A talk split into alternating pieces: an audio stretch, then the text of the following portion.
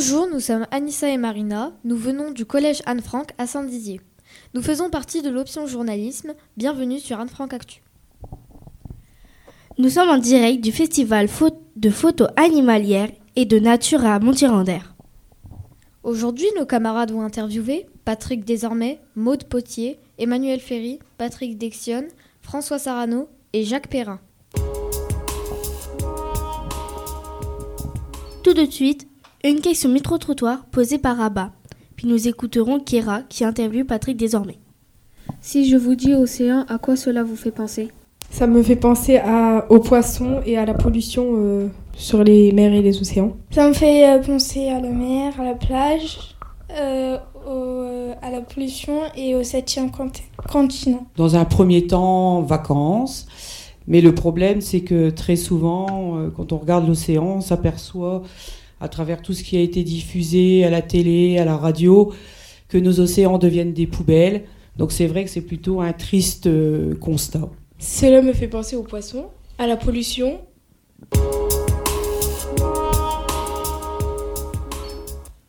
Bonjour Patrick Désormais.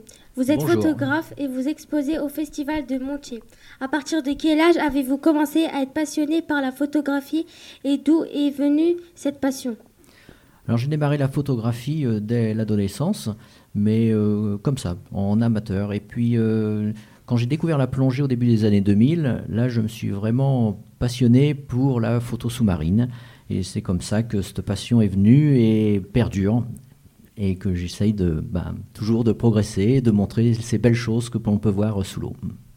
Pourquoi aimez-vous prendre des photos? Euh, Pour deux raisons. Déjà euh, plus personnelles, parce que ça me permet de revivre les souvenirs que j'ai pu vivre euh, sous l'eau. Toutes les expériences qu'on peut voir, je peux les revivre en revoyant les photos. Et puis la deuxième chose, c'est que tout le monde n'a pas l'opportunité de plonger. Et donc ça permet aussi de montrer aux autres toutes ces merveilles qu'il peut y avoir sous l'eau et peut-être les inciter à les préserver. Comment faites-vous pour prendre des photos? Alors, sous l'eau, il n'y a pas, il y a des petites différences avec le terrestre, mais bon, faut, faut connaître juste la technique et euh, de la photographie, et puis adapter ça au monde sous-marin avec euh, des caissons, des flashs et, et, tout ça pour pouvoir restituer un peu ces couleurs euh, que l'on peut voir sous la mer. Faites-vous des photos sous-marines en nocturne? Alors effectivement, on fait des plongées de nuit parce que ça nous permet de voir une faune différente du jour. Et mais c'est pas différent pour la technique photo, c'est très peu différent. Mais oui, oui, on fait des photos de nuit, oui. Qu'est-ce que vous aimez au Festival de Montier alors le Festival de Montier a déjà une très forte réputation, bien avant que je ne l'ai découvert. Euh, c'est quand même le plus grand festival de photo nature qu'il peut y avoir en France. Euh, en plus, il y a une organisation qui est extraordinaire. On, est, on peut dire chouchouté. Il y a énormément de bénévoles qui viennent aider pour euh, les exposants, pour les visiteurs et tout. Et puis, on voit surtout euh, un, panel de photos extraordinaires fait par les meilleurs. Donc, j'ai toujours plaisir à venir le visiter et cette année, en plus, exposer. Merci beaucoup d'avoir répondu à mes questions. On peut vous retrouver avec vos photos sur Instant sous le chapiteau. À bientôt. Merci à vous.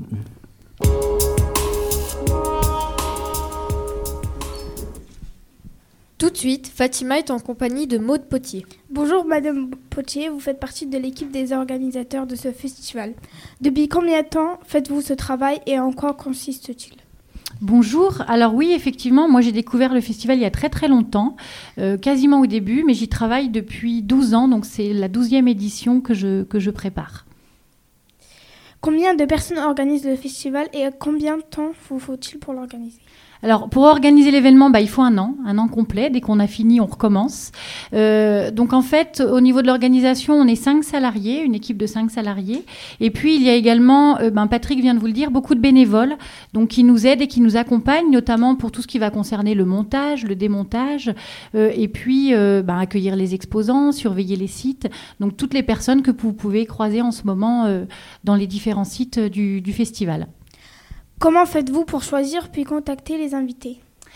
Alors, eh ben, c'est une question, j'allais dire, euh, d'envie, d'une part, euh, de la part de toute l'équipe de l'organisation du festival. C'est aussi une question d'actualité, puisqu'on regarde aussi un petit peu ce qui se passe au niveau de l'environnement. Donc ensuite, il y a deux choses. Il y a des gens qui vont nous envoyer des, des candidatures spontanées, donc c'est-à-dire qui vont nous proposer euh, des dossiers photos, des expositions. Et puis, il y a des gens qu'on va aller chercher parce qu'on a envie euh, de les faire venir euh, au festival. Et donc ensuite, euh, il y a un groupe de personnes qui se réunit en commission. On regarde les dossiers tous ensemble et puis on choisit comment on va organiser les différentes expositions et lesquelles on va choisir et prendre pour, pour l'édition de, de cette année-là. Qui finance le festival et combien coûte-t-il? Alors le festival, c'est un événement qui coûte très très cher. Je peux vous donner une somme. C'est un événement qui, grosso modo, euh, est de l'ordre à peu près de 700 000 euros hein, à organiser. Alors comment on finance cet événement? Eh bien de trois façons. Il y a une partie avec des partenaires publics, euh, notamment la région, la région Grand Est qui nous soutient beaucoup, euh, et puis les collectivités, les collectivités locales. Ensuite, il y a des partenaires privés, donc des noms qui vont sans doute vous dire quelque chose dans le domaine de la photographie euh, Canon, Nikon, donc vous voyez des marques de matériel, des laboratoires photographiques, donc qui vont nous accompagner euh, en prenant en charge euh, ben, des tirages d'exposition, par exemple, en nous donnant des lots pour notre concours, enfin voilà, qui vont nous, apporter des choses. Et puis enfin, il y a un tiers d'autofinancement, donc qui est très très important. Donc c'est-à-dire que le festival a une entrée payante, et donc ce sont tous les visiteurs qui vont venir et acheter leurs billets, qui vont nous permettre de, de nous autofinancer à un tiers de, l'événement. Donc pour réussir la somme nécessaire à faire le festival. Combien de visiteurs vous accueillez pour cet événement? Alors, on accueille euh, entre 40 et 45 000 visiteurs euh, sur les quatre jours. Donc euh, c'est assez important, effectivement. Il y a eu une marge de progression, puisque le festival a 22 ans. Et pour vous donner une petite idée, la première année, il y a 3000 personnes qui sont venues. Donc c'est déjà énorme, puisque quand on sait que Montier-Ander, c'est un bourg de 2500 habitants à peu près. Donc on a doublé déjà la première année, donc il y a 22 ans, euh, la population de Montier sur la première édition. Et aujourd'hui, on est à plus de 44 000 euh, festivaliers. Et cette année, eh bien, on saura dimanche soir. Merci d'avoir répondu à mes questions. Au revoir. Merci, au revoir.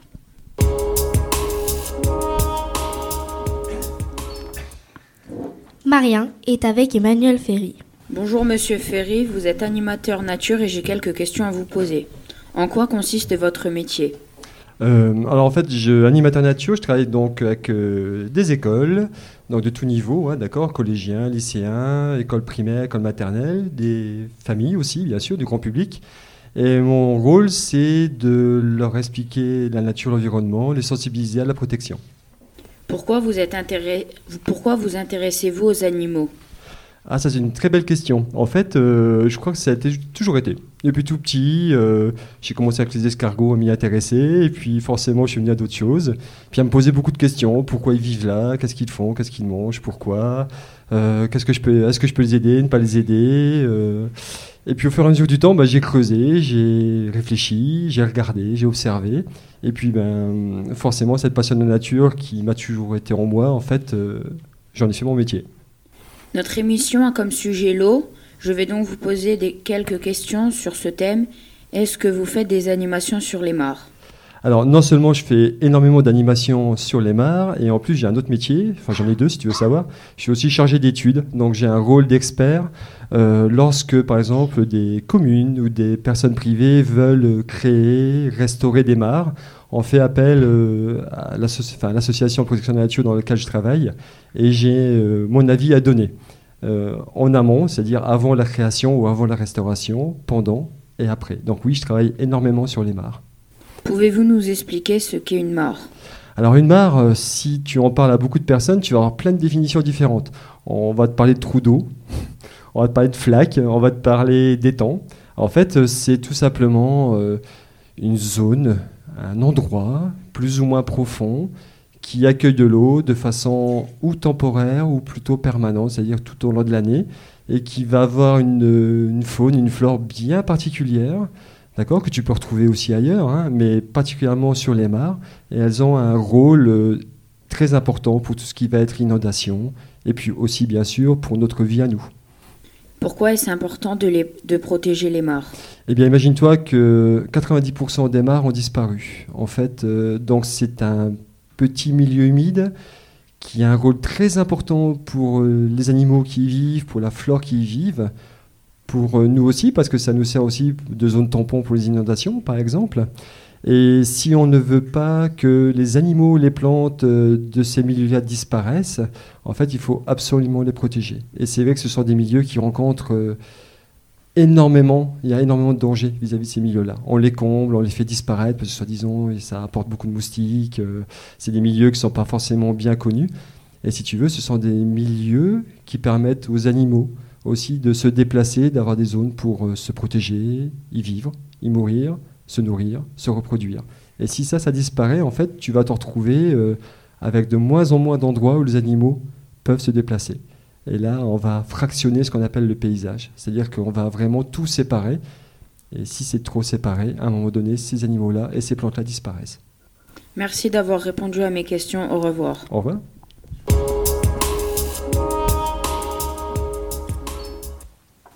Patrick Dixion, ça vous dit quelque chose? Faisons connaissance grâce à Inès.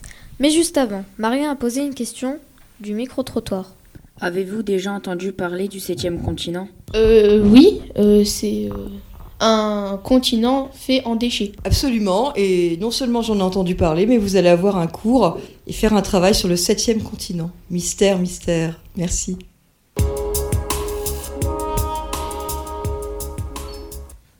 Bonjour Monsieur Dexon, je vous remercie d'avoir accepté notre invitation.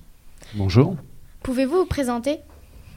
Ben, Patrick Dexon, voilà, je, suis navigateur, je fais partie aussi de la Société des explorateurs français et à ce titre-là, je monte des, missions d'exploration et des missions scientifiques. Qu'aimez-vous faire le plus dans votre métier? Ben, Ce que j'aime le plus, c'est naviguer, puisque j'aime, j'aime la mer, j'aime l'océan. Depuis tout petit, je, je navigue et donc pour moi, c'est un véritable plaisir. Pourquoi venez-vous au festival? Je viens au festival parce que euh, je défends une problématique qui est assez inquiétante pour l'avenir, qui est la classification des, océans. Et donc, on a besoin d'échanger avec le, grand public. Et c'est vrai que le festival, pour ça, est une, bonne opportunité pour échanger euh, sur cette problématique-là. Vous avez fait un voyage à la rame sur l'océan Atlantique. Quel a été votre meilleur souvenir pendant ce voyage? Mon meilleur souvenir, c'est quand euh, j'ai eu un rorcal, une grosse baleine qui est sortie à, 2 mètres de mon bateau, qui était tout petit par rapport à la, baleine. La baleine s'est penchée, elle m'a regardé avec son, son œil qui était immense. Et ça, ça a été vraiment un, moment magique. En quoi consiste l'expédition 7e continent? Alors nos expéditions consistent à étudier l'impact du plastique sur la faune et la flore. C'est une pollution qui est, qui est récente, hein, qui a été découverte dans les années 2000. Euh, et donc, on a besoin de savoir euh, ce que devient ce, plastique dans, les océans. Et plus on avance dans la recherche, et plus on voit que c'est très compliqué de faire, une photographie de l'impact de cette pollution. Combien de temps va durer cette opération?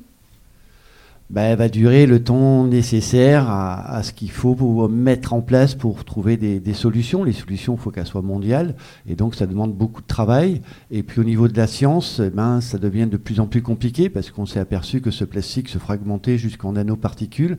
Et ces nanoparticules, euh, on ne sait pas où elles vont. Et donc sur la prochaine mission, on va essayer de comprendre où ça va. Merci d'avoir répondu à mes questions. Au revoir. Merci.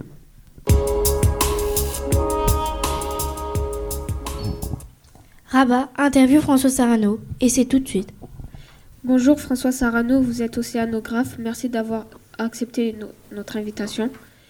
Pouvez-vous nous parler de notre métier, de votre métier Qu'est-ce qu'un océanographe? Un océanographe, c'est quelqu'un de curieux, c'est quelqu'un qui a envie de mettre en relation nous les humains avec la vie sauvage qui peuple ce grand territoire qu'est l'océan, le dernier endroit où on peut approcher des grands animaux sauvages, des grands prédateurs, sans qu'ils nous fuient. Et cette relation qui s'établit, si on va les voir avec bienveillance et respect, vous bouleverse tellement qu'elle vous donne envie de parler au monde. Voilà, qui me rend heureux de discuter aujourd'hui avec toi pour te dire à quel point cette planète est belle et qu'il faut la conserver et que l'amour que l'on ressent lorsqu'on est avec ces animaux sauvages, on a envie de le partager avec tout le monde. Parce que ce jour-là, quand on est avec des cachalots, avec des requins, on aime le monde entier. Le monde sauvage, il nous ouvre sur nous les hommes. C'est ça qui est important. À quel âge avez-vous commencé? Quelles sont vos passions? J'ai eu la chance d'être mis à l'eau par euh, ma mère et mon père à l'âge de 4 ans. J'ai eu un masque, j'ai eu un tuba. Et pour la première fois que je me suis mis à l'eau, j'ai vu l'œil d'un poulpe qui me regardait. Un petit œil qui est doré avec une petite pupille noire, une petite fente noire. Et il m'a appelé. Et j'ai plongé dans les océans pour aller rencontrer, pour aller voir ces créatures formidables que nous méconnaissons et qui ont beaucoup à nous apprendre sur elles et sur nous-mêmes. Quel rôle jouez-vous dans la préservation des océans? Nous jouons un rôle. Personne ne joue seul. On est tous ensemble. Cette préservation des océans, c'est la préservation de cette vie sur la planète. Nous faisons partie de cette vie. En deux mots, euh, il ne faut pas croire que demain il y aura un sauveur qui va nous permettre de, nous sauver, de jouer un rôle de protection il faut que vous-même, que vos, parents, vos camarades se disent, pour vivre bien ensemble sur cette planète, il faut que nous soyons en paix avec tout le monde et avec tous nos colocataires, les poissons, les cachalots. Et c'est un travail à faire sur soi-même. D'être plus en paix avec les autres, ça va nous permettre de mieux résoudre les problèmes, et même les problèmes de plastique. Il faut moins consommer, il faut moins rejeter. Après, il ne faut pas soigner les choses, il ne faut pas simplement résoudre les problèmes de comment on fait avec les déchets. Il faut plus faire de déchets. Et pour ça, il faut avoir plus de relations entre nous. Parce qu'on on a plus de relations entre nous avec ses parents, avec ses amis, on consomme moins. On a moins besoin de se divertir parce qu'on est bien. Est-ce qu'il y a des espèces marines qui disparaissent? Oui, il y a des espèces marines qui disparaissent. Avec Jacques Perrin, quand on a voulu faire le, film Océan, nous voulions filmer le dauphin du Yangtze-Kiang, qui vit à l'embouchure du Yangtze-Kiang. Nous ne l'avons jamais filmé, parce qu'en 2007, il a disparu. Tout le monde savait qu'il allait disparaître. Très tôt, je me souviens, dans les années 1980, nous avions alerté avec l'équipe Cousteau sur le danger de cette disparition. Tout le monde savait, personne n'a rien fait. Et il a disparu. Est-ce qu'on en a tiré une leçon? Non. Aujourd'hui, d'autres dauphins sont en danger. Le vaquita, qui est le dauphin de la mer de Cortés, personne ne fait rien. C'est à vous d'exiger de nous, c'est nous les responsables. Vous les jeunes, vous devez exiger que nous protégions ces animaux avant qu'ils ne disparaissent. On doit tirer les leçons de ce qui s'est passé. Donc c'est à vous de nous mettre les pics aux fesses et d'exiger que nous agissions, nous les adultes qui sommes responsables. Quel, océan ou mer avez-vous le plus étudié ou photographié? 360 millions de kilomètres carrés sur 4 km et demi en moyenne d'épaisseur. C'est ça le volume des océans? Personne ne connaît rien. On ne peut pas dire qu'on est exploré.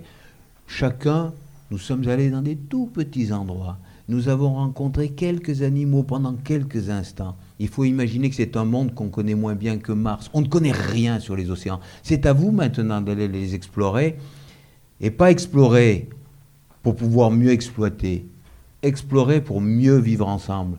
Connaître, c'est pas fait pour tirer parti de l'autre. C'est fait pour offrir à l'autre. Et l'autre, c'est le cachalot, c'est le requin, c'est la baleine, c'est euh, le homard, parce que la relation qu'ils établissent, ça offre du bien à tout le monde. Il faut qu'on change de paradigme, il faut qu'on arrête de penser apprendre pour mieux exploiter, pour des ressources. Il faut maintenant connaître pour renforcer nos relations. Travaillez-vous avec d'autres personnes? On travaille toujours en équipe, on n'est jamais seul. On travaille en famille, on travaille. Moi, je travaille avec une association qui est l'association Longitude 181, qui a pour objectif de réconcilier nous les humains avec la vie sauvage. J'ai travaillé avec l'équipe de Jacques Perrin sur le film Océan, j'ai travaillé avec l'équipe Cousteau. On dit toujours équipe. Tout ce que dit la rencontre avec la vie sauvage, que nous faisons en équipe, c'est que le monde doit se faire ensemble. Et que c'est ça l'essence même de tous les messages. Retrouvons une relation entre nous apaisée et il y aura moins de problèmes et de plastique et de pollution. J'entendais tout à l'heure ça m'a beaucoup surpris. Quand les gens pensent la mer, ils pensent poisson, ils pensent tout de suite pollution. Non, la mer, c'est pas ça. La mer, c'est un endroit où on fait des rencontres bouleversantes, des rencontres avec des grands animaux avec lesquels vous êtes en relation sans contrepartie, des relations pures, directes, bouleversantes. C'est ça d'abord la mer. C'est, pas simplement la pollution. Je je suis navré qu'on retienne que ce mot de pollution. Il faut. C'est la vie, l'océan. Et c'est vers cette vie qu'il faut aller. C'est pas corriger des erreurs, c'est profiter de la vie. Quel a été votre rôle dans le film Océan? Alors avec Jacques Perrin, Jacques Cluzot, Stéphane Durand, toute l'équipe, 450 personnes, chacun avait un petit rôle.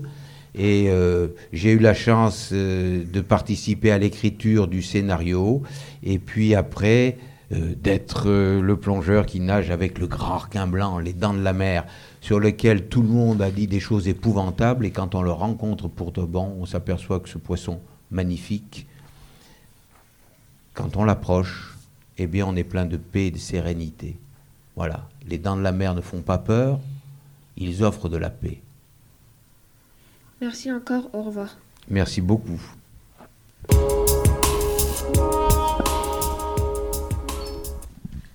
Avant de terminer cette émission avec Brice et Jacques Perrin, retrouvons Brice pour une question micro-trottoir. Que savez-vous sur la pollution des océans? Alors, à l'heure actuelle, malheureusement, les, océans sont de plus en plus pollués.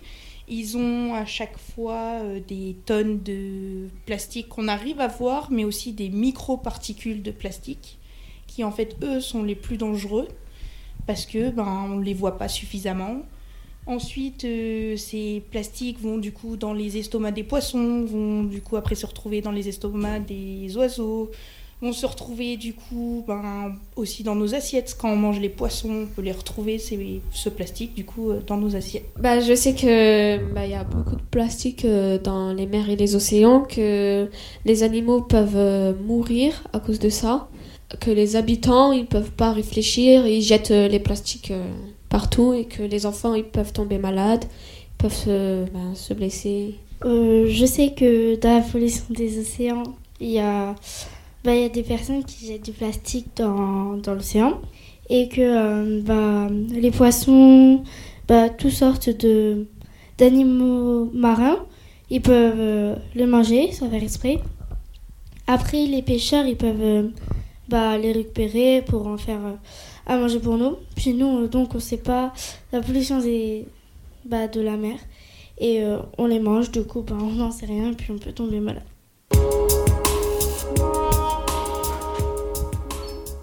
Jacques Perrin n'est pas avec nous ce matin, mais nous avons enregistré ses réponses à mes questions. Bonjour Jacques Perrin, vous êtes comédien, producteur et réalisateur de films, vous faites même des documentaires, vous êtes même aussi le parrain de cette année du festival Photo de Montier-Randère. Quel a été votre rôle au festival et pourquoi avez-vous accepté d'être le parrain de ce festival? Il y a tellement de littérateurs, tellement de peintres, tellement d'artistes, de cinéastes qui pourraient être le parrain de ce festival. Bon, j'ai, on a eu la gentillesse de faire appel à moi et j'en suis très touché parce que s'il y a quelque chose que, j'ai, que j'aime, devant lequel j'ai envie de me retrouver, c'est l'océan. La mer, c'est un bonheur infini. Et donc, euh, de temps en temps, quand on, est fatigué de la cité, fatigué de toutes nos tâches, on n'a envie qu'une seule chose, c'est de retourner à la mer. Donc, euh, mon rôle, c'est de témoigner, voilà, de témoigner de la mer. Mais tellement d'autres pourraient le faire aussi bien, sinon tellement mieux que moi. Mais j'en suis flatté. Pourquoi avez-vous réalisé le film Océan?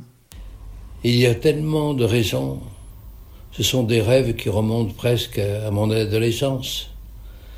Et aussi parce que, étant cinéaste, il y a tellement d'images que l'on peut faire, d'images en mouvement.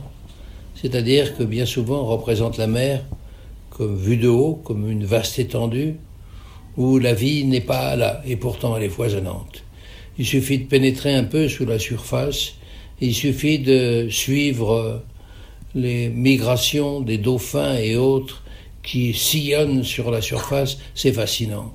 La, la, vie de l'océan, c'est quelque chose d'infini.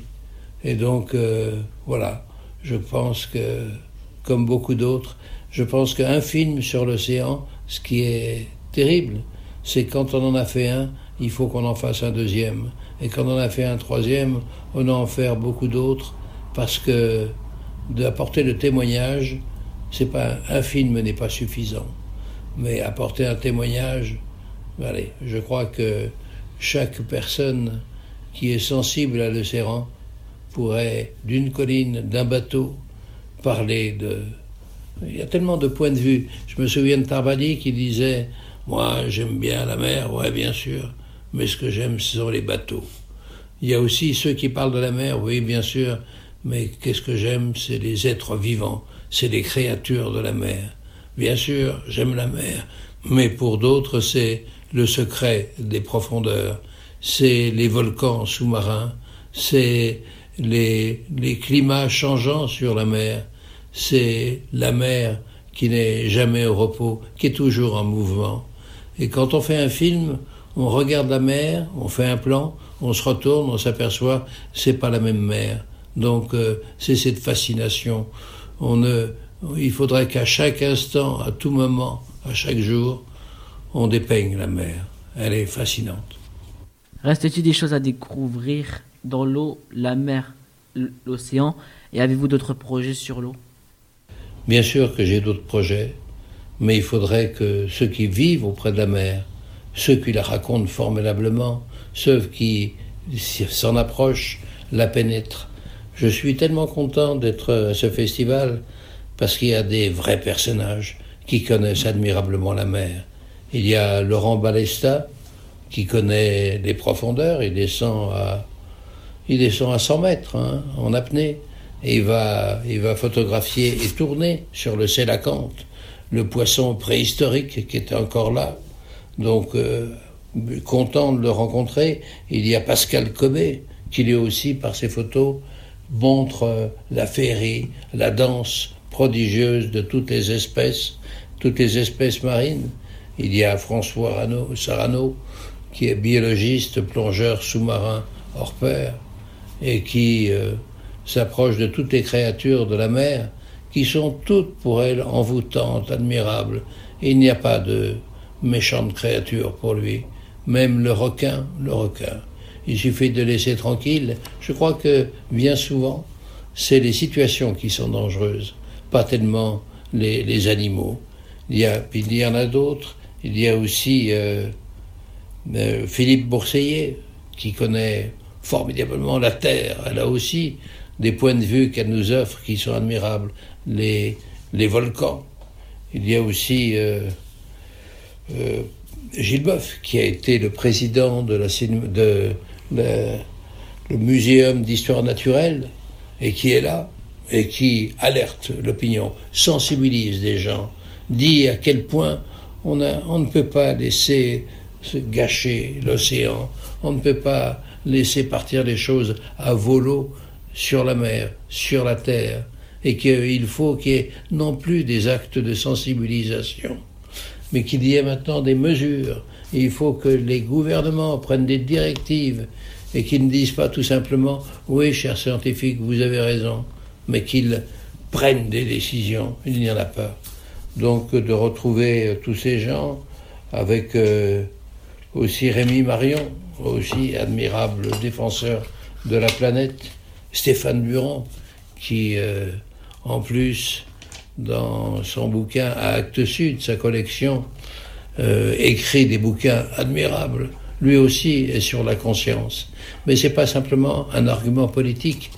Il c'est c'est aussi euh, une, une contemplation de la mer où il invite lecteurs, il invite euh, cinéastes et, tout public à aller voir. Et puis aussi, euh, je suis content de revoir mon, mon collègue, mon camarade, le parrain numéro 2, Vincent Munier, qui fait des tableaux, ouais, j'allais dire des photos, non, qui fait des tableaux, le blanc sur le blanc, l'ours blanc sur la neige, dans un ciel à peine bleuté, et c'est des photos, des révélations d'un monde inaccessible, et il va là-haut, il les photographie, il nous rapporte euh, les plus belles images du monde vivant, même si elles sont très difficiles à attendre. Voilà, je suis tellement content de retrouver ses camarades, mes, mes collègues. Et puis euh, voilà, je suis sûr qu'on va deviser, on va projeter d'autres films, d'autres expériences sur la mer, sur l'océan. On verra qui d'entre nous il sera le premier, mais je, je sais que tous nous irons. Un grand merci à vous. Au revoir, Monsieur Perrin. Merci de nous avoir écoutés. Merci à nos camarades et surtout aux invités qui nous ont accordé du temps. Merci à la Fondation Lucie Lebon pour son accueil. Merci à tous et à bientôt sur un Franc Actu.